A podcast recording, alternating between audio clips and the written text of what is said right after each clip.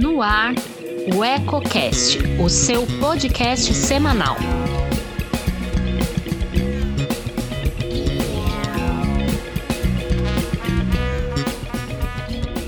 Olá, sou Flávia Placidelli e acompanhe comigo as principais notícias de hoje. A taxa de desemprego no Brasil subiu para 12,9% no trimestre encerrado em maio, atingindo 12,7 milhões de pessoas. Os dados são da Pesquisa Nacional por Amostra por Domicílios Contínua, divulgada hoje pelo IBGE. É o pior desempenho desde março de 2018, que registrava 13,1% de desemprego. Com 2,5 milhões de pessoas demitidas, o número de empregados com carteira de trabalho assinada caiu para 31,1 milhões, menor nível da série.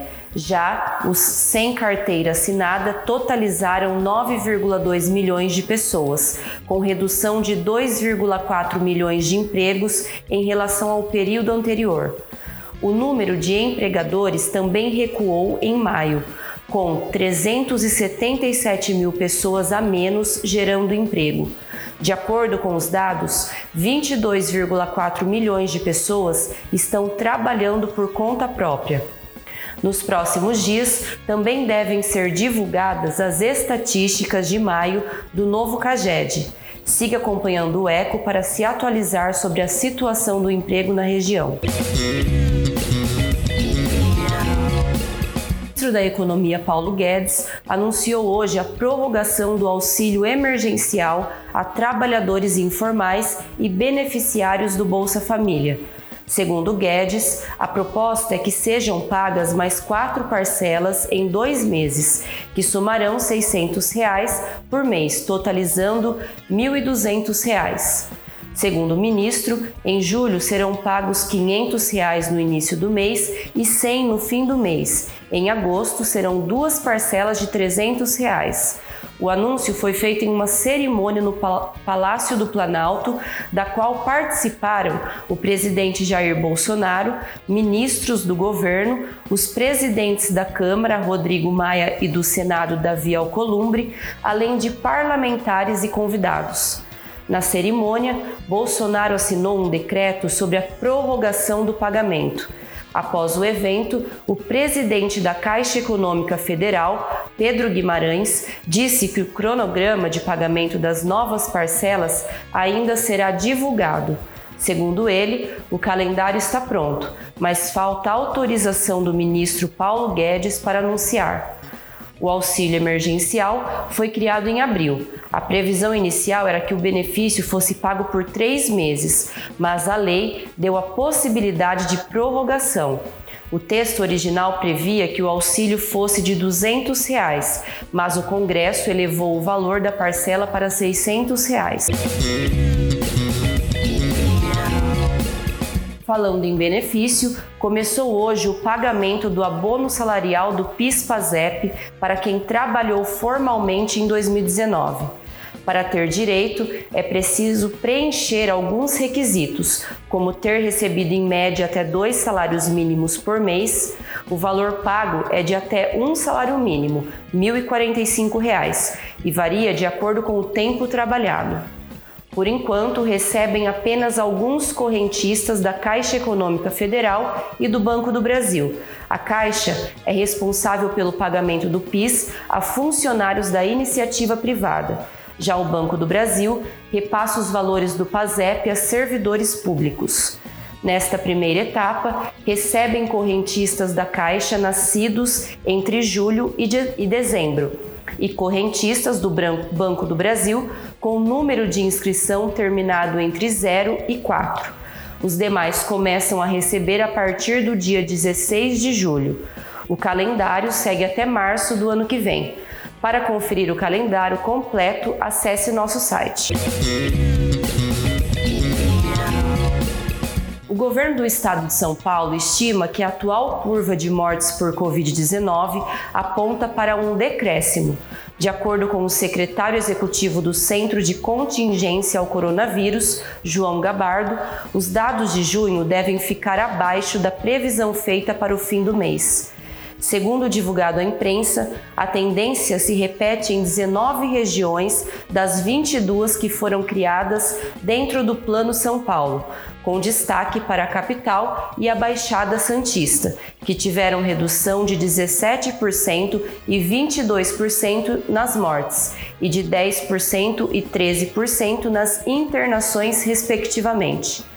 Considerando todo o território, na comparação dos últimos sete dias com os sete dias anteriores, houve queda de 5% no número de mortes e de 2% nas internações.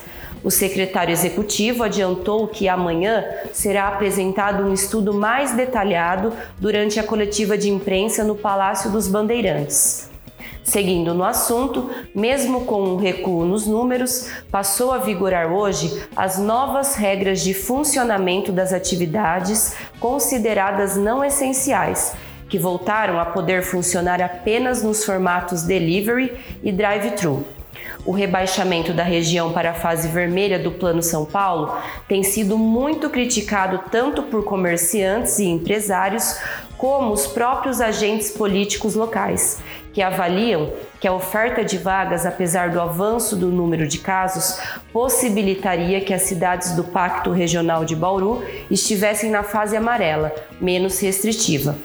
Este é um dos assuntos que serão abordados com profundidade em nossa edição impressa deste sábado. Não perca! O número de casos confirmados de Covid-19 em Lençóis Paulista chegou a 985 hoje, de acordo com a atualização divulgada agora há pouco pela Secretaria de Saúde. A cidade já realizou 5.082 testes, dos quais 3.771 foram negativados e 326 ainda aguardam resultado.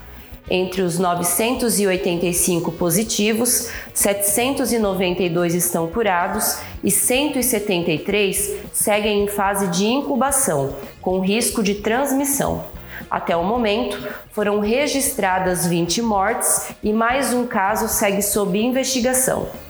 De acordo com o boletim de hoje, no momento 26 pacientes locais estão hospitalizados, 10 na cidade e 16 em unidades da região. Com oito leitos em uso, de 32 disponíveis, as enfermarias do Hospital Piedade e Centro Médico Unimed têm 25% de ocupação. Já a UTI Covid, com 12 leitos e apenas dois utilizados, tem ocupação de 17%. Na microrregião, com 289 casos, Macatuba confirmou a segunda morte ontem. Uma mulher de 23 anos que estava em fase final de gestação de gêmeos teve complicações e não resistiu. Um parto de emergência foi feito e os bebês seguiam internados até a noite de ontem. Outra informação vinda de Macatuba foi a confirmação do diagnóstico positivo do prefeito Marcos Olivato, que ocorreu no último sábado. O prefeito está em isolamento domiciliar com sintomas leves e segue trabalhando de casa, segundo ele próprio informou a reportagem. Areópolis tem 27 casos positivos, que se dividem entre 3 óbitos, 4 em isolamento domiciliar e 21 curados. Outros quatro pacientes aguardam resultado de exames e 33 testaram negativo. Borebi contabiliza 14 casos, sendo uma morte, dois em isolamento e 11 recuperados. Em São Paulo, segundo a Secretaria de Saúde do Governo do Estado, o número de casos chegou a 281.380 hoje, com 14.763 óbitos. Já no Brasil, de acordo com a atualização do Ministério da Saúde, já são 1.402.041 casos, sendo 33.846 confirmados apenas hoje. O número de mortes já chega a 59.594 no país, com 1.280 nas últimas 24 horas. Você acabou de acompanhar as principais notícias de hoje em mais um EcoCast. Nos encontramos na próxima edição. Até lá!